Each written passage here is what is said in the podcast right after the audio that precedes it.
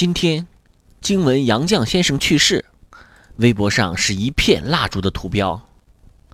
要说杨绛先生真是一个幸运的人，因为再过几天蜡烛就要被没收了。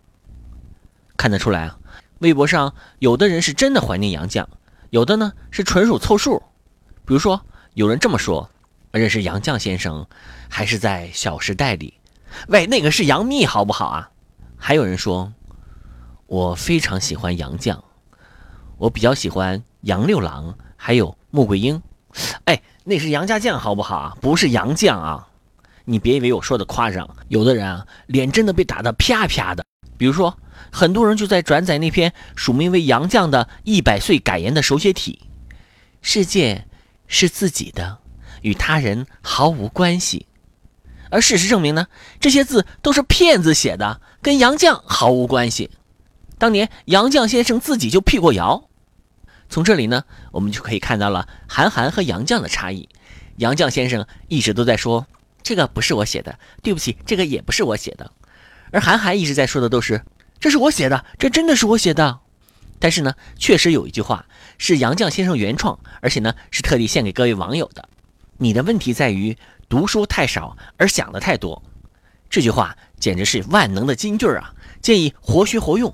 比如说，假如有人追求你，你就回答他：“你的问题在于赚的太少而想的太多。”再比如，老板要求你加班，你就可以这么回答他：“你的问题在于给的太少而想的太多。”再比如，你要求老板加薪，老板呢也可以这样跟你说：“呃，你的问题在于干的太少而想的太多。”虽然呢，有些人都觉得微博上的负面情绪太多，但是呢，我觉得微博真的是一所学校，在孜孜不倦地教我们知识。